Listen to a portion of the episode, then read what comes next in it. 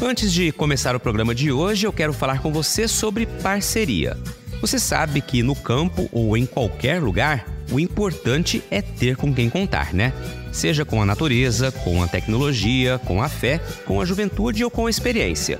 Tudo isso conta. E principalmente é importante contar com quem está do nosso lado sempre que a gente precisa.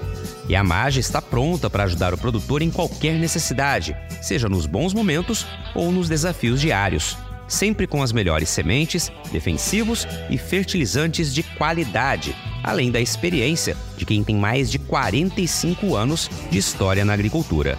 O que importa mesmo é a parceria. Por isso, se você é produtor, conte hoje e sempre com a Amage, pois só quem está ao lado do agricultor há tantos anos sabe o quanto é importante ter com quem contar.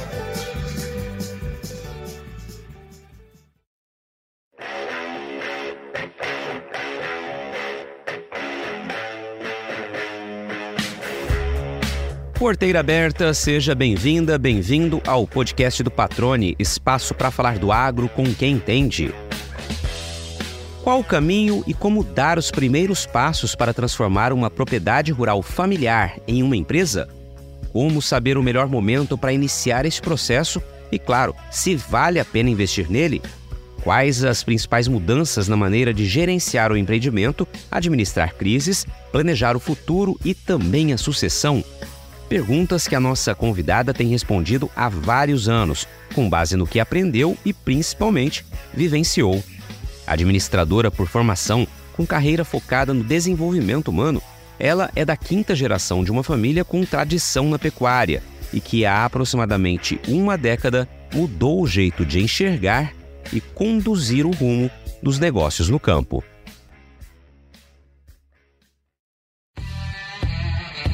Quando lembra da infância na fazenda em Mato Grosso do Sul, a Beatriz Brito se emociona. As memórias encurtam a distância entre São Paulo, onde mora, e o estado onde nasceu. Também trazem de volta a história da família, hoje referência em empreendedorismo no agro. Com propriedades em Bonito e Campo Grande, a Laudeja Agronegócios incorporou com sucesso uma governança mais corporativa, dando ainda mais ênfase à responsabilidade social e ambiental. No bate-papo, revela desafios e estratégias durante esta trajetória que, entre outras coisas, transformou o perfil da pecuária, antes extensiva, em um confinamento com mais de 7 mil animais, entre próprios e de terceiros, o que abriu espaço para o investimento na agricultura, que hoje ocupa mais de 3 mil hectares nas terras da empresa. Beatriz Brito, que prazer recebê-la aqui no podcast do Patrone. Obrigado desde já né, por ter aceitado o convite. Logo é, no momento que fiz esse convite a você, você prontamente aceitou e tenho certeza que quem está nos ouvindo vai se enriquecer bastante com a experiência que você né, e toda a sua família possuem no agro, toda a transformação que vocês vivenciaram nos últimos anos, né, e que hoje tem sido, né, tema inclusive de palestras, de apresentações, porque realmente é um exemplo muito legal a ser compreendido e colocado em prática. Então, já começo te saudando, mais uma vez agradecendo. Como é que você está? Tá tudo bem?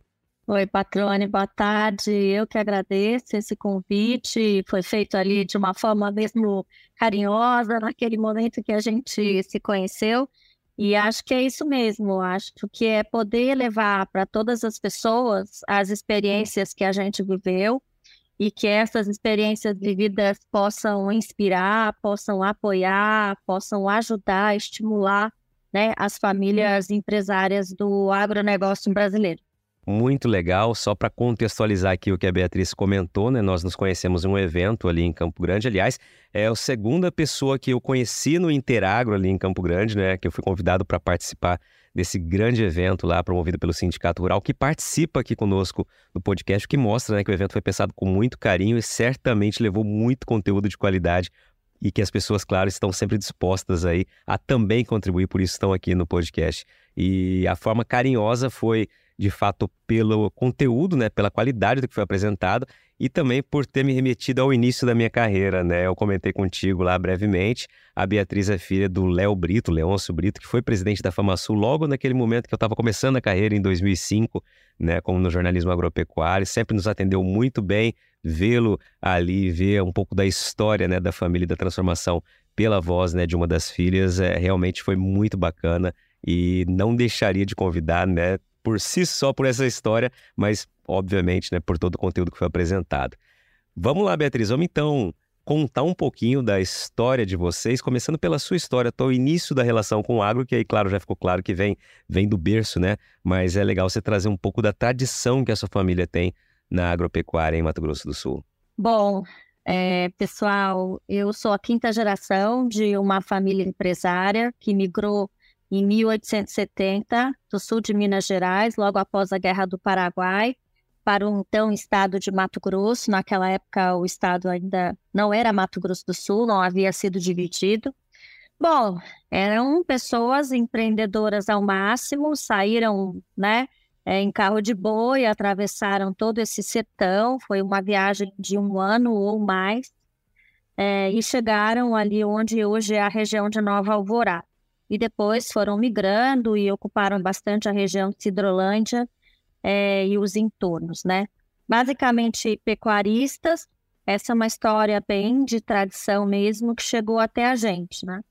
Mas chegou até a gente com muito, com muita história no meio do caminho, né? Porque afinal cinco gerações é muita coisa. Então, eu morei na fazenda até os dois anos de idade, mas depois fui morar na cidade uh, e nunca mais voltei a morar na fazenda. Mas, obviamente, a minha relação com o agronegócio é uma relação de afeto, né? É uma relação de amor, é uma relação de honrar o legado e a história de uma família que contribuiu, como inúmeras outras, como possivelmente todas essas que estão nos ouvindo, para construir esse agronegócio hoje que representa né, um quarto do PIB é, brasileiro. Eu sou uma sul-mato-grossense, mas paulistana, porque eu morei em Mato Grosso do Sul até os 17 anos. Depois eu fui, é, como diz, né, agarrar o mundo. Eu queria morar fora, estudar fora, etc. E acabei voltando de uma maneira é, meio a meio, né? Metade aqui, onde eu moro hoje, que é em São Paulo, e metade em Mato Grosso do Sul. Então, eu sou uma administradora de formação. Minha carreira não foi nas atividades ou nas áreas relacionadas ao agronegócio. Eu sou formada, então, em administração, mas uma vocação e uma formação enorme para trabalhar relações humanas, né? Sou terapeuta de família e casal e hoje tenho uma consultoria, que é uma consultoria especializada em desenvolvimento humano e que cada vez mais se especializa em trabalhar com famílias empresárias, né? Eu acho que é aproveitar esse tripé que eu que eu comento que assim é, a minha história de vida, a minha formação acadêmica e a minha experiência, né, é, trabalhando em grandes empresas, etc, a serviço dos meus clientes, né. Vale dizer assim que hoje meu papel é como sócia e conselheira dessa empresa. A gente vem trabalhando aí fortemente nos últimos 10 anos para implementar uma governança é, que faça com que a transição da geração do meu pai, que você comentou, uh, chegue até a minha geração e que a gente consiga levar isso adiante para os nossos filhos e sobrinhos. Né? Muito legal. A gente vai detalhar um pouco dessa trajetória, mas eu sempre gosto de ouvir aqui, Beatriz, né, dividir com os nossos ouvintes também, a tua primeira imagem que você se recorda de agronegócio, né, de pecuária, enfim, da fazenda. Você disse que morou até os dois anos de idade. Não sei se você tem recordação de alguma imagem daquele momento, mas qual seria a primeira imagem que você ainda recorda? Assim, aquela primeira lembrança de campo que você tem? Banho na bica. eu amava tomar banho na bica. Eu era uma criança e essa fazenda que eu morava tinha uma bica dentro da casa. Não sei se todas as pessoas sabem o que é uma bica né? É um córrego que é represado e que você faz ali um mini canal que passa por dentro das casas como água corrente. É, e era usado tanto para lavar louça, como para lavar roupa, até chuveiro, se você deixasse ele no final, né? Então era, era isso. Para mim, a minha primeira imagem é banho de mico, você não vai me fazer chorar, né? Imagina. Né? Porque lembrar de banho de bico é vontade de chorar, né? Muito bacana, né? Como a gente tem lembranças, né? Muitas vezes que ficam guardadas e só quando a gente é um pouco provocado, né? A gente realmente remete rapidamente ali a algo que nos faça sentido, né? Muito legal você trazer essa imagem que a gente já fica né, visualizando você explicando, né, para quem não, não conhece que é água de bica. E, e, e a água, evidentemente, é essencial para qualquer propriedade rural, para qualquer atividade, né? E na região que vocês estão, inclusive hoje, né, vocês também têm um trabalho é, fantástico com a captação de água, que foi inclusive tema de reportagens. Uma das reportagens, me recordo, foi a do meu amigo Ariosto Mesquita, na, na DBO, falando muito do processo que vocês fizeram, de como tratamento que foi dado à água fez uma diferença é, crucial né, para os resultados de vocês. Fiz um adendo aqui, mas realmente não dá para deixar passar esse link, né? É, acho que tem duas coisas importantes que você está falando. A primeira são as memórias afetivas, e acho que essas memórias afetivas, quando acionadas, elas têm uma força muito grande, e isso pode ajudar a gente a ter clareza nos nossos processos decisórios. Então, não é só uma memória afetiva para uma memória afetiva qualquer, é a serviço do quê, né? E eu acredito muito nisso. E a outra coisa que eu acho que é importante, a gente pode comentar em algum outro momento, é, aqui ou em outro espaço, é muitos de nós, né, somos hoje muito mais sustentáveis, né, a famosa sigla que se fala agora, ESG, né, e de meio ambiente em inglês, né, que é environment, S de social, né, e G de governança, nós somos muito mais ESG do que a gente imagina. Então, captação de água é uma coisa que meu pai, que adora esse tema e, e é muito competente nisso, faz há muito tempo, há muito tempo. É, muitos de vocês devem fazer também, e isso tem um valor enorme para o planeta as pessoas gostam de falar sobre isso, então é sobre isso mesmo, é para o planeta que, que faz uma diferença enorme. Né?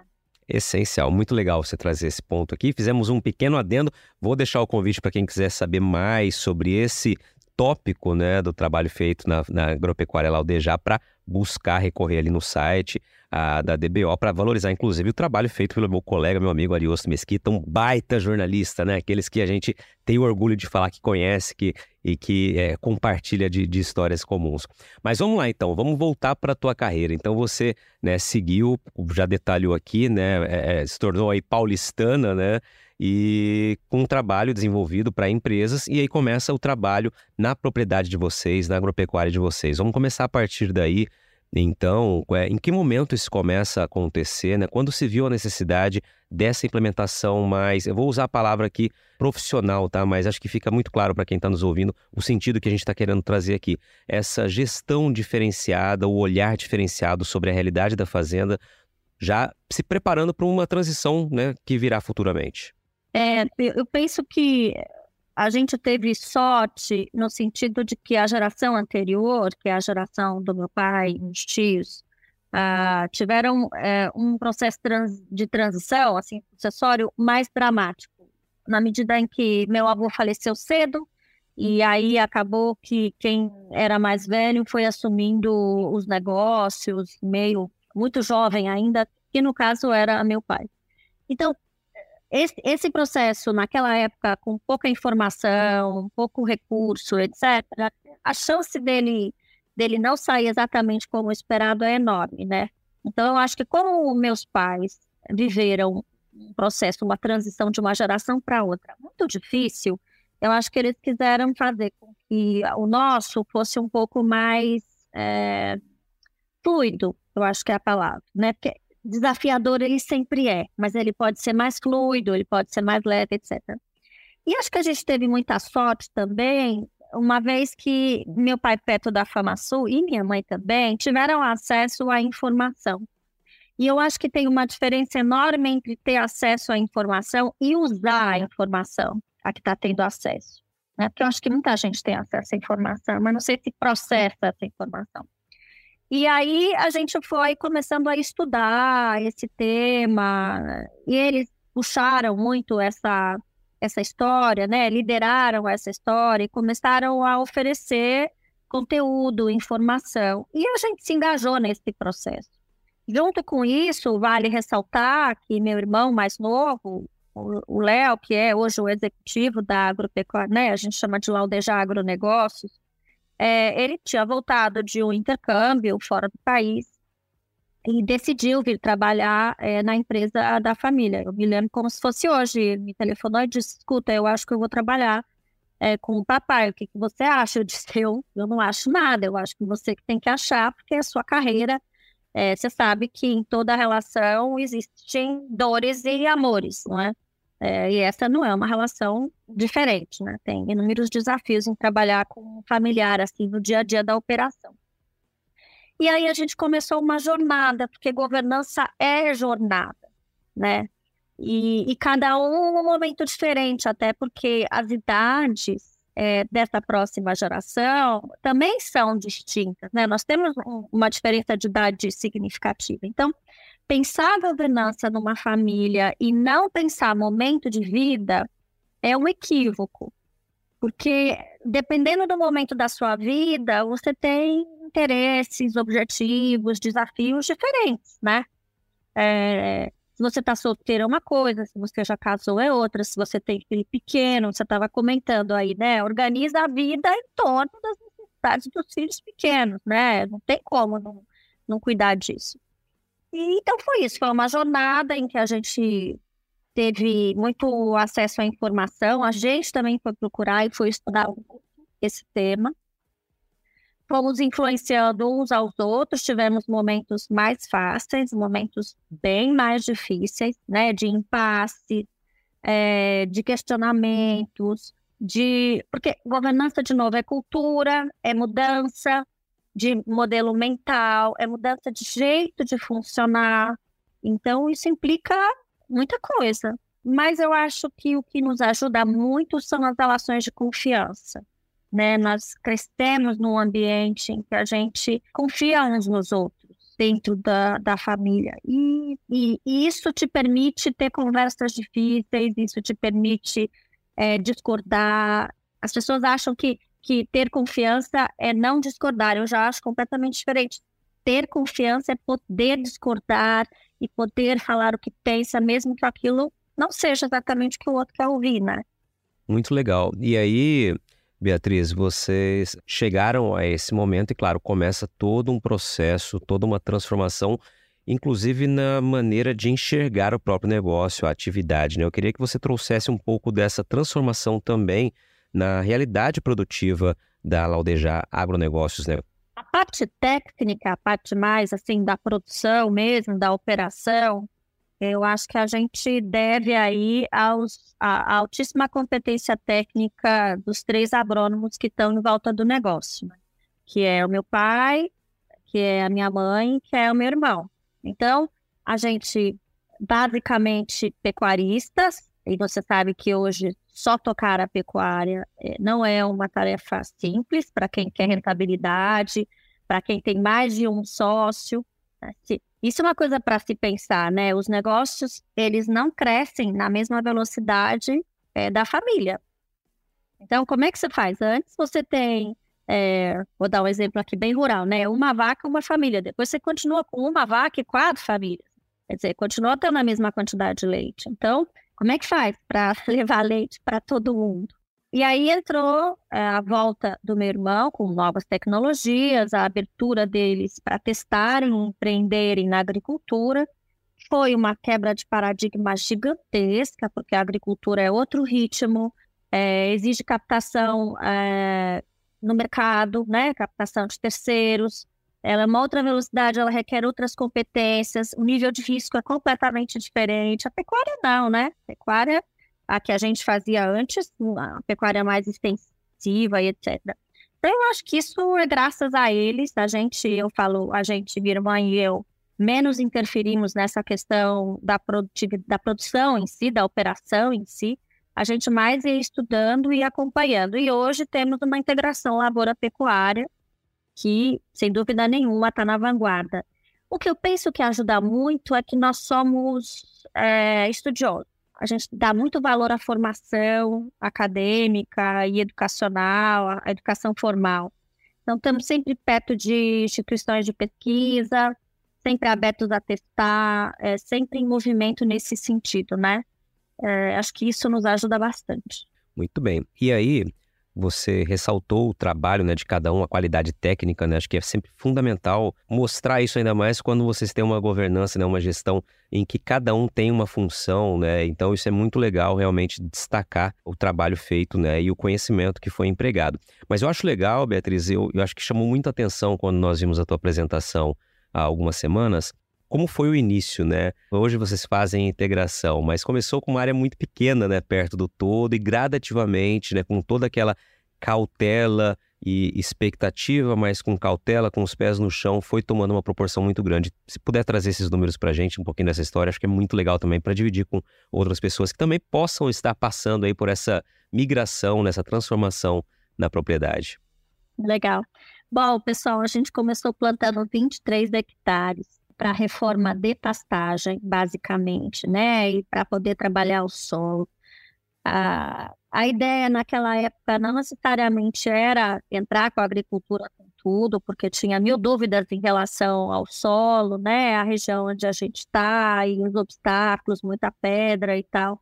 É, mas a gente começou com 23 hectares, foi tomando gosto e foi crescendo gradativamente. Então, acho que a mensagem aí que você me convida a passar para as pessoas é tenham um plano, né?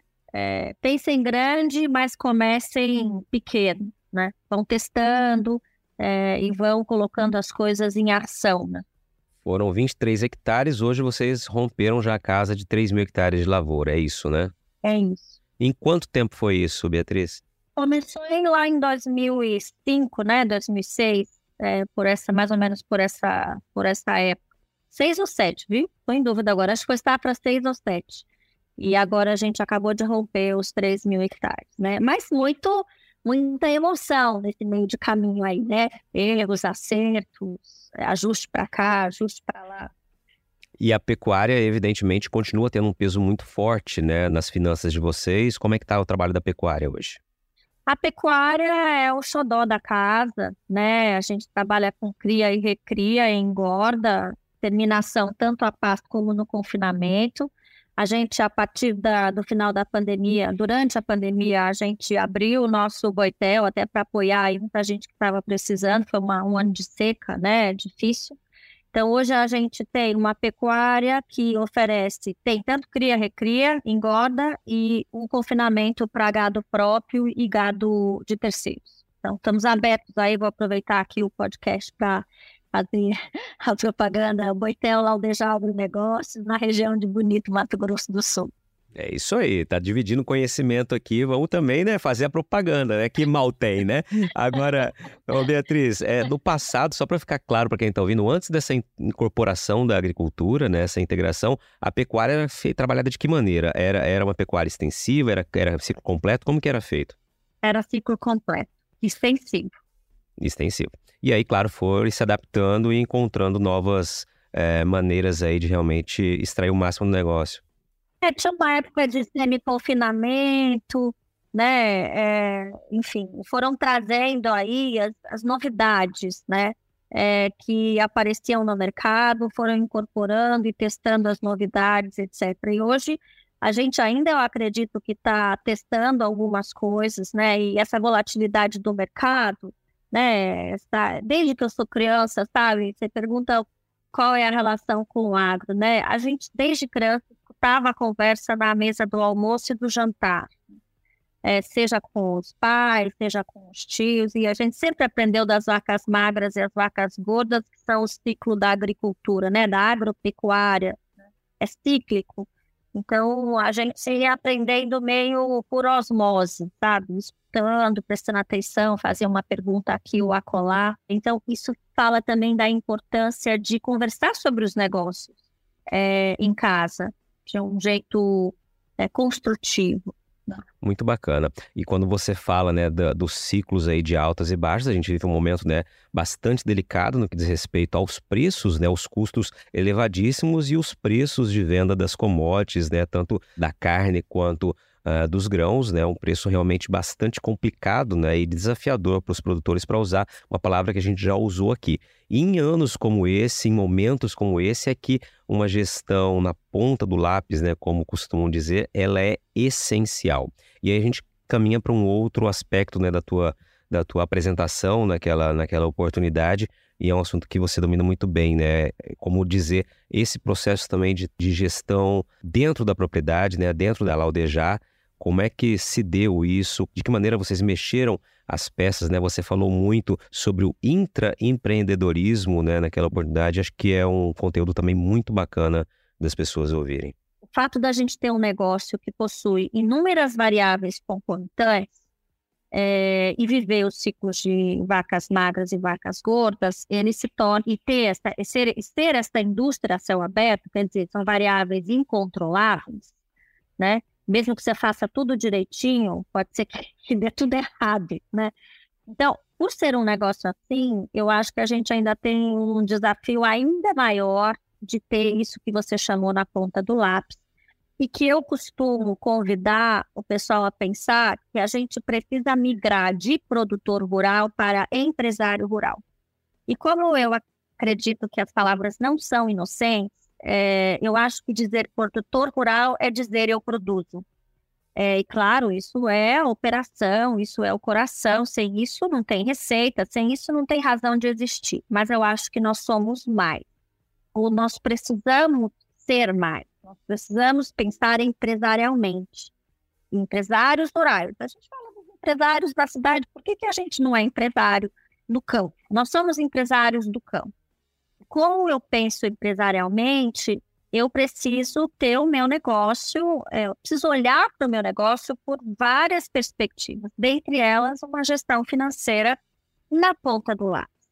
E aí, na nossa história, a gente também teve os nossos inúmeros tropeços, né? Quando a gente começa a trazer governança, eu lembro que a primeira reunião, né, a gente montou o conselho de sócios, ia se reunir, etc., mas aí tinha que ter o recheio, né? da reunião. E o recheio da reunião, de um conselho de sócios, fala-se de questões é, de resultado, operacionais, fala-se de metas, de acompanhamento, etc. A gente tinha alguns números, mas ainda aquela coisa de cata daqui, cata de lá, né? Não tem um sistema para apurar resultado. Então, eu diria assim, é, gestão e governança, elas andam juntas.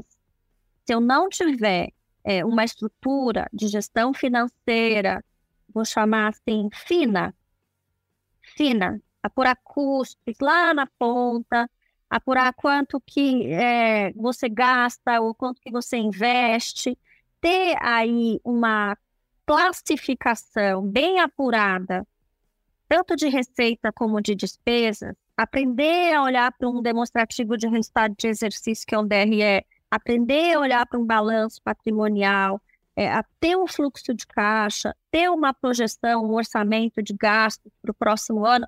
Veja, são ferramentas básicas de qualquer empresário, tá? Mas o empresário rural, ele é, acabou ao longo do tempo, seja até porque muitos deles é, trabalham ainda na pessoa física, em regime de caixa, achando que a gente não precisa olhar para o nosso negócio como um negócio empresarial. Então, acho que esse, para a gente, ainda vem sendo um desafio, a gente ainda está fazendo ajustes na nossa gestão financeira, mas eu posso dizer que no momento como esse, em que a gente tem três variáveis em baixa, o que, segundo eu escutei, não é comum. Geralmente eu estou com o milho em baixa, mas eu estou com o boi alto, ou a soja, ou, e vice-versa. Agora nós temos três, né? Três fontes de receita, as três fontes de receita em baixa ter uma gestão na ponta do lápis te dá assim um sossego, né, para dizer, gente, é, vamos olhar direitinho, vamos tomar as decisões que o momento exige para poder enfrentar essa fase e seguir adiante. É assim que eu que eu penso e, e olha, demora, pessoal. Estamos ouvindo aí, gestão financeira demora, então comece ontem porque é todo um processo, você mexe com a empresa inteira, as pessoas precisam aprender a apontar né, as coisas. É uma longa história, viu? São esses últimos 10 anos para a gente aí. Pois é, e aí quando você fala, né, da importância dessa gestão apurada, né, em principalmente momentos como esse, né, onde a gente tem as três variáveis que você mencionou em baixa, momentos como esse, se você não tiver essa gestão, realmente são momentos divisores de água, né? E aqui eu estou me referindo ao sentido de que é um momento em que muita gente deixa atividade, né? Infelizmente, é um momento de corte para muitas pessoas. Eu cubro já há algum tempo o agro e obviamente leio bastante, e a gente sabe que são situações como essa, são períodos como esse que são cíclicos né, e que realmente acabam afastando algumas pessoas da atividade, né? Então, realmente é, é um momento muito oportuno para ter as contas em dia e voltar a falar sobre esse assunto, né? Ou voltar a reforçar a importância desse tema. É por aí? É, é por aí. E se você fala ainda de um processo sucessório, em que, por exemplo, vou dar o nosso caso, você tem um integrante da família no negócio e outros dois integrantes da família sócio que não estão no negócio, estou falando agora dessa geração, da minha geração, dos meus irmãos, é, quando a gente fala de governança, tem algumas premissas básicas. Uma delas é prestação de contas, né? Tem aquele ditado popular, quem tem sócio tem patrão. É isso, eu preciso prestar contas de como eu investi o dinheiro e o que, que eu fiz e que resultados eu promovi com esse dinheiro, ou como é que eu rentabilizei o capital e etc. e tal. É, a outra coisa é a transparência, né? Quando eu tenho os números bem organizadinhos, eu, eu, eu promovo o outro princípio da governança que é, é transparência.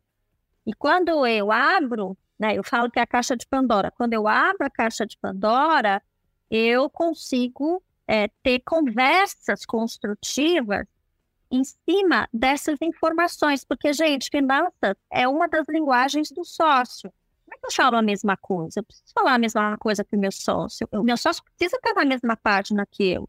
Se ele está, se eu tenho um sócio com expectativa de retirada de dividendos numa época de crise, eu tenho um problema para gerir. Se a gente tem conversas recorrentes, transparentes, com prestação de contas, ao mesmo tempo, né, tem que pensar que nós, sócios que não estamos no negócio, nós temos que apoiar, né? Temos que apoiar, porque as decisões que a gente toma pressupõem assumir riscos junto. Não é para depois virar e falar, ai, tá vendo, deu errado. Não, não, não, você não tomou decisão junto. Vamos comprar, vamos vender, vamos esperar. É, a gente erra e acerta junto. Né? Porque senão não queremos brincar também. E agora uma pausa no bate-papo para dar um recado a você que é produtor ou produtora rural. Já tá na hora de pensar na próxima jogada, hein? Então, que tal mirar na semente e acertar em ótimos resultados para sua lavoura? A Agrosol tem um portfólio completo para sua safra 2023-2024 com opções de cultivares de soja para os diferentes contextos e realidades de todo o cerrado brasileiro, com as melhores tecnologias dos principais obtentores do mercado. Além de sementes de soja de alta qualidade, a Agrosol também oferece tratamento de sementes industrial com certificação de excelência pela Singenta, serviço de entrega, posicionamento de cultivares, ajuste fino de plantio e um acompanhamento especial do time de campo.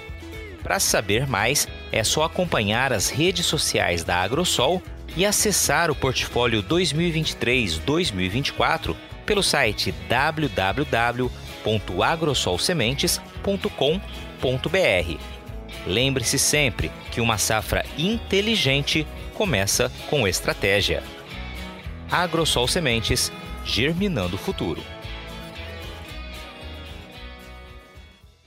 Agora, Beatriz, você trouxe um ponto muito importante também naquela oportunidade, que eu anotei vários pontos da, tua, da tua apresentação, que foi é, a importância do investimento no quadro de colaboradores, não apenas em volume, ou seja, em quantidade de colaboradores, mas na qualidade, na expertise desses profissionais. Eu queria que você trouxesse, uh, sob a ótica de vocês, né, o porquê isso é fundamental para que as coisas caminhem como esperado. Perfeita, a sua pergunta é muito oportuna.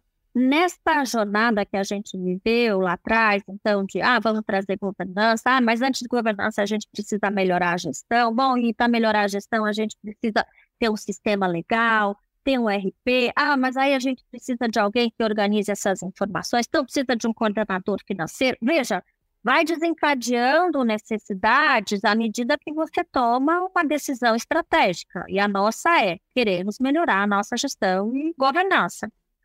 E aí, o que, que acaba acontecendo? Eu vejo nas empresas médias, como a nossa, né? Posso dizer isso, é, a distância entre a alta gerência e a operação, ela é alta, ela é grande.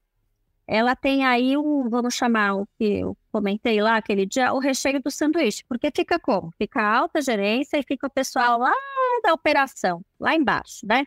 E eu não tenho uma parcela muito importante das estruturas organizacionais, que são a média gerência. Gente, a média gerência toca a empresa o dia a dia. Ela toma 50 decisões, pequenas decisões por dia. Mas são elas que tocam a empresa. Então não adianta nada você trazer gente que não tenha capacidade de pensar e tomar essas decisões no dia a dia. Porque se você tiver, vou usar aqui um, né, essa, essa linguagem mais popular, e se você tiver que lavar, passar, cozinhar, servir o café e ainda sair, né, para trabalhar de manhã e voltar no final do dia, não vai funcionar. Então, quando a alta gerência fica sozinha é, e ela tem que fazer tudo, isso é muito ruim. Primeiro que ela é sugada para baixo. Então, ela fica fazendo pequenas atividades. A gente chama de é, microgestão, né? Aquelas tarefinhas, tarefinha, tarefinha, tarefinha, tarefinha. Não, né? E quando a gente tem essa, essa média gerência, a gente consegue, consegue colocar uma estrutura organizacional mais robusta de pé. E essa estrutura consegue sustentar, ser pilar, para que a alta gerência possa ter atividades mais estratégicas. Ela usa o tempo dela de forma mais estratégica. Ela vai fazer o quê? Vai para congresso, vai para palestra, vai para curso, vai pensar estrategicamente, vai se relacionar com os outros sócios, vai visitar o vizinho, vai vender o boitel. Percebe? Ela, ela... Gestão, gente, tem uma coisa que eu queria convidar vocês a pensarem, agora usando um pouco aqui a minha expertise de recursos humanos, prestem atenção como vocês usam o tempo de vocês. Porque se você estiver usando o tempo de vocês é, em tarefa, tarefa, tarefa, em algum momento isso, essa conta vai chegar. Né? E eu vejo muitas empresas rurais, não muitas, mas algumas, que ainda o dono está cuidando de muitas tarefas. Excelente. E assim, é um recorte que você traz uma mensagem, né, que não apenas para quem está no campo, né, acho que para todo profissional, né, realmente prestar atenção como utiliza o tempo, né, é fundamental. Acho que você traz uma, uma frase para muita reflexão aí. Eu só queria te fazer uma pergunta, né, que eu já ouvi é, empresários, né, com receio de, por exemplo, investir na capacitação ou na melhora da qualidade, na expertise daquele colaborador, com receio justamente de que ele possa migrar para outra empresa, né? ou seja, abandoná-lo. O que dizer para quem ainda pensa dessa maneira, né? Não vou investir muito porque depois ele, o mercado pode tomá-lo de mim. Eu escutei uma vez uma coisa que eu acho que a gente pode fazer uma associação com isso, que é assim, Tá bom, então. Então não vou viver porque eu sei que eu vou morrer. É basicamente a mesma coisa. Honestamente, é como eu percebo. Então, assim, é, tá bom, então. Então não investe nos seus profissionais porque você vai perder para o vizinho, né? Esse é, um, esse é um jeito de pensar. E você pode mesmo, eventualmente, perder um ou outro profissional para o vizinho. Mas vamos virar, vamos virar a maneira de pensar. Vamos virar assim. Eu vou construir uma cultura e um ambiente de trabalho em que essas pessoas vão querer ficar. Investir na capacitação delas é um pedaço disso, tá? Então vai ser tão legal ficar aqui que o meu vizinho pode até oferecer X mil reais a mais para ele, mas o que eu tenho para oferecer para ele aqui, o meu vizinho não tem. E eu vou dizer para vocês, nesses 30 anos de experiência, tudo isso já um horror, que assim, as pessoas não vão só pelo dinheiro. E quando elas vão só pelo dinheiro, inúmeras vezes elas voltam e se arrependem. Ou elas, elas se arrependem, tá? Experiência vivida isso. Então, é, o que você tem que pensar é como você cria condições para que o seu, a sua empresa seja um lugar desejado de se trabalhar. Né? O que, que tem que ter lá que as pessoas querem e que elas querem ficar? Se você perder 20%, 30%. Você ainda está ganhando. Você está ganhando. E o que essas pessoas deixaram para você enquanto elas estavam com você? E tem uma outra coisa, viu, que eu penso também. É duro perder, é duro perder quem a gente gosta. Eu já perdi também, profissional que trabalhava comigo, que foi para um outro lugar.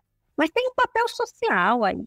Nós temos um papel social, né? É, de formar novas lideranças, de contribuir para o desenvolvimento dessas pessoas.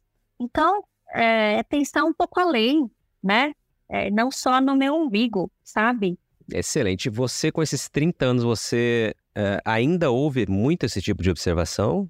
Sim. As, as pessoas, assim, é duro tocar um negócio, né? É, não, não é fácil superar. Eu, eu acho que tem uma linha para ser superada, que é essa linha da dor do crescimento, que é assim, eu preciso trazer gente nova para trabalhar na média gerência, mas eu ainda não tenho dinheiro suficiente. Então, eu fico fazendo algumas coisas que essas pessoas da média gerência fazem, né? É, então, eu tenho que suportar esse período que é um período crítico. Né? Aí eu trago uma outra pessoa, outras pessoas. Essas pessoas não fazem como eu, elas não farão. Isso me incomoda. Eu preciso aprender a deixar as pessoas fazerem do jeito delas. E aí as coisas se desenrolam certo? Mas não é na primeira tentativa. Então, vem uma pessoa, não dá certo, vai embora, vem outra pessoa, não dá certo, vem outra. Tem uma dor do crescimento. Não vem só as coisas legais com o crescimento, vem tudo. Muito bom, muito bom. Acho que dicas valiosíssimas aqui, Beatriz. Eu queria só te perguntar como é que tá, só de uma maneira assim, realmente para ilustração, como é que é dividida hoje a composição de vocês ali na, na gestão da empresa? Hoje nós somos cinco sócios. Nós temos é, duas sócias que elas não trabalham na gestão da empresa, é, mas elas estão no conselho dessa empresa. Nós temos hoje um integrante desse sócio familiar que está na gestão da empresa, é o executivo. E nós temos é, os outros dois sócios, que são meus pais, né, que também não estão na gestão e estão no conselho, mas eles de vez em quando, por estarem geograficamente mais próximos, acabam também ocupando aí um papel de mentoria, sabe? Alguma coisa assim. Muito legal. E quando a gente fala em sucessão, né, que é esse tema tão é, preocupante para muitas pessoas, é sempre legal trazer exemplos como o de vocês, né, que é uma é um rearranjo ali, um olhar profissional, como você explicou detalhadamente, que obviamente garante né, a perpetuidade do negócio, garante a permanência é, do negócio por muitos e muitos anos. Né? É um ponto realmente de muita atenção, observação, né? E colocar em prática exemplos como o de vocês, né? É, sucessão é jornada, né? Sucessão não é evento, é processo, leva tempo, tenham paciência, é, muitos erros e poucos acertos. De vez em quando você acha que vai dar tudo errado, não vai dar certo, mas depois as coisas voltam. É, eu diria assim, duas coisas, né? Você, você tem que ter uma visão de futuro compartilhada. As pessoas têm que querer ir para o mesmo lugar. Isso ajuda muito. E você ter é, valores compartilhados, ou seja, aquilo que é importante para todo mundo é similar. Isso também é uma força muito grande para conseguir fazer com que essa sucessão vá em frente. Eu acho que um ponto muito legal também de você deixar como orientação para as pessoas, eu até lhe perguntei pessoalmente lá, eu perguntei no caso de vocês como vocês perceberam que era o momento de virar a chave. Então, vocês tiveram a experiência de vocês, né? Que dica você pode trazer para que outros produtores, outras produtoras rurais é, pensem, né? Um momento de virar a chave no que diz respeito a uma nova estruturação da gestão da propriedade. Olhem, observem os sons da floresta. Olhem para a floresta mas também observem os sons da floresta. Então vamos lá. A floresta, para mim, tem aí a metáfora do mercado. É, eu nunca me esqueço o encarte do valor que eu li. Eu assino, eu assino esse jornal e chegou um encarte sobre agronegócio há 10 anos atrás. E eu li esse encarte inteiro e falei: nossa, tem uma onda vindo aí. Se a gente não pegar, a gente vai morrer afogado, né? E, claro, eu fiz isso, mas eu acho que meus pais e meu irmão que estavam no negócio já tinham sacado isso muito antes. Então, assim, olhem para a floresta. O mercado, ele, ele é implacável, eu diria, tá? A outra coisa é olhe para os sons dentro da floresta. E aí eu estou falando da parte de dentro, a empresa, a família, que momento que a sua família está, né? Você é uma família que já tem filhos grandes, você é uma família que ainda tem filhos pequenos. Quais são as necessidades que começam a bater na porta? No ciclo vital aí da, da, sua, da sua vida e da sua família, a família que você formou. É esta família que é dona do negócio. É, então, eu, eu diria isso, assim, é, pare um pouco de fazer, fazer, fazer, fazer, fazer, e pare para observar um pouquinho. Porque enquanto você está lá na operação, na fazição, talvez você não tenha tempo para refletir, para observar, para pensar desenhe um plano. É, outra coisa que eu disse ali também, que eu acho que nos ajudou demais, gente. Aceitem aqueles que sabem mais que você. Parem para escutar, né? Isso é investimento. Ah, mas custa caro. Custa. A pessoa estudou a vida inteira para saber aquilo que ela sabe. Por que, que vai custar barato, né? Então tem que custar caro mesmo. E aí é humildade para escutar e para ver o que, que você quer fazer com aquilo que você está aprendendo com aquela pessoa. Eu acho que isso para a gente foi fundamental, abrir as portas para dizer isso aqui a gente não sabe fazer, melhor a gente trazer os caras muito bons para fazer. É, a outra coisa que eu sempre digo é a gente não precisa saber fazer, a gente precisa saber escolher quem a gente vai trazer para fazer. Então, é, acho que é isso. Essas duas coisas, olhar para fora e olhar para dentro. Porque tem um agravante nessa história, né, Patroni? As coisas estão muito rápidas. Não é como era antes, né? Se você dormir no ponto, passa, não é que passa um ônibus, passa uma locomotiva, né? É, essa é uma realidade que tem que ser considerada, né? Exatamente a velocidade, a diferença de tempo, né, de hoje com, com o passado que a gente né, vivenciou e que tende, pelo que a gente tem observado, cada vez a se tornar mais rápido, mais rápido, né? Então essa observação tem que ser constante e a percepção mais imediato ainda, né? E é isso, né? Planejar e agir. Você está ouvindo o podcast do Patrone, agroinformação com quem entende. Excelente. Beatriz, a gente tem um, um, momento aqui no podcast, quando a gente chega para a reta final da, do, do bate-papo aqui, que é perguntar ao meu convidado, minha convidada, né, é, se tem alguma pergunta que você na tua vida ainda não lhe foi feita e que você gostaria muito de falar, né? Se não tiver essa pergunta, enfim, deixa aquela mensagem que você sabe que é importante que as pessoas ouçam, todo mundo que está com a gente aqui. Ah, não sei, é uma ótima pergunta. A sua pergunta, tem alguma pergunta que nunca me fizeram? Provavelmente sim, né? Mas é, eu, o que eu gostaria de deixar, de dizer para vocês, é a sucessão ela é uma jornada individual e coletiva. Então, na parte individual, que é a que me cabe falar aqui agora, eu não posso falar pelas outras pessoas, só posso falar por mim, né? Foi uma jornada muito interessante é, de você ir descobrindo o seu lugar, tanto o seu lugar na família como o seu lugar nos negócios e isso pressupõe autoconhecimento, e não é autoconhecimento clichê da banca de jornal, é autoconhecimento para valer. É você é, buscar entender qual é a sua melhor contribuição para aquela família e para aquele negócio. Uh, não é jogar em qualquer posição, tem posição que não é a sua, né? Isso também pressupõe você olhar para você e dizer, isso aqui eu sou boa, isso aqui eu sou boa, né? Eu não vou me meter aqui, eu vou abrir espaço para o outro ali do lado poder brilhar nesse tema, que ele vai brilhar nesse tema. E isso é só com uma jornada de autoconhecimento. Então, eu acho que a minha mensagem para essas pessoas é assim: invistam em si mesma, né? em saber o que vocês fazem bem, o que vocês não fazem bem, o que vocês querem, o que vocês não querem, porque isso vai ajudar o todo. Se cada um fizer isso, isso ajuda demais o todo.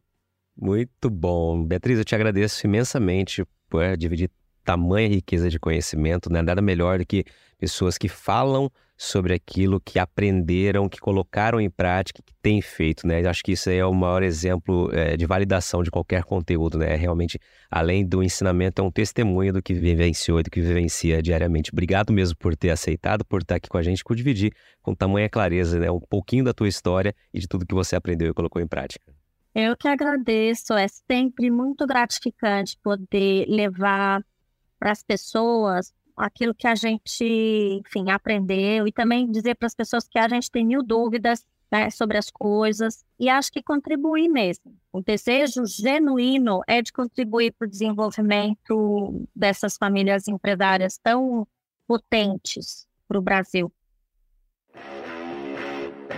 E aí, gostou do bate-papo? Então dá aquela força e compartilha essa entrevista com os seus contatos. E olha, aproveita para mandar aquele feedback dizendo o que você está achando do podcast do Patrone. Pode criticar, elogiar, sugerir temas e pessoas para dividir boas histórias aqui nos próximos episódios. É só enviar uma mensagem lá no Instagram para @luispatrone que a gente troca uma ideia, viu? Então, gente, sucesso da porteira para dentro, força e fé da porteira para fora e vamos que vamos. Você ouviu o podcast do Patrone, agroinformação com quem entende.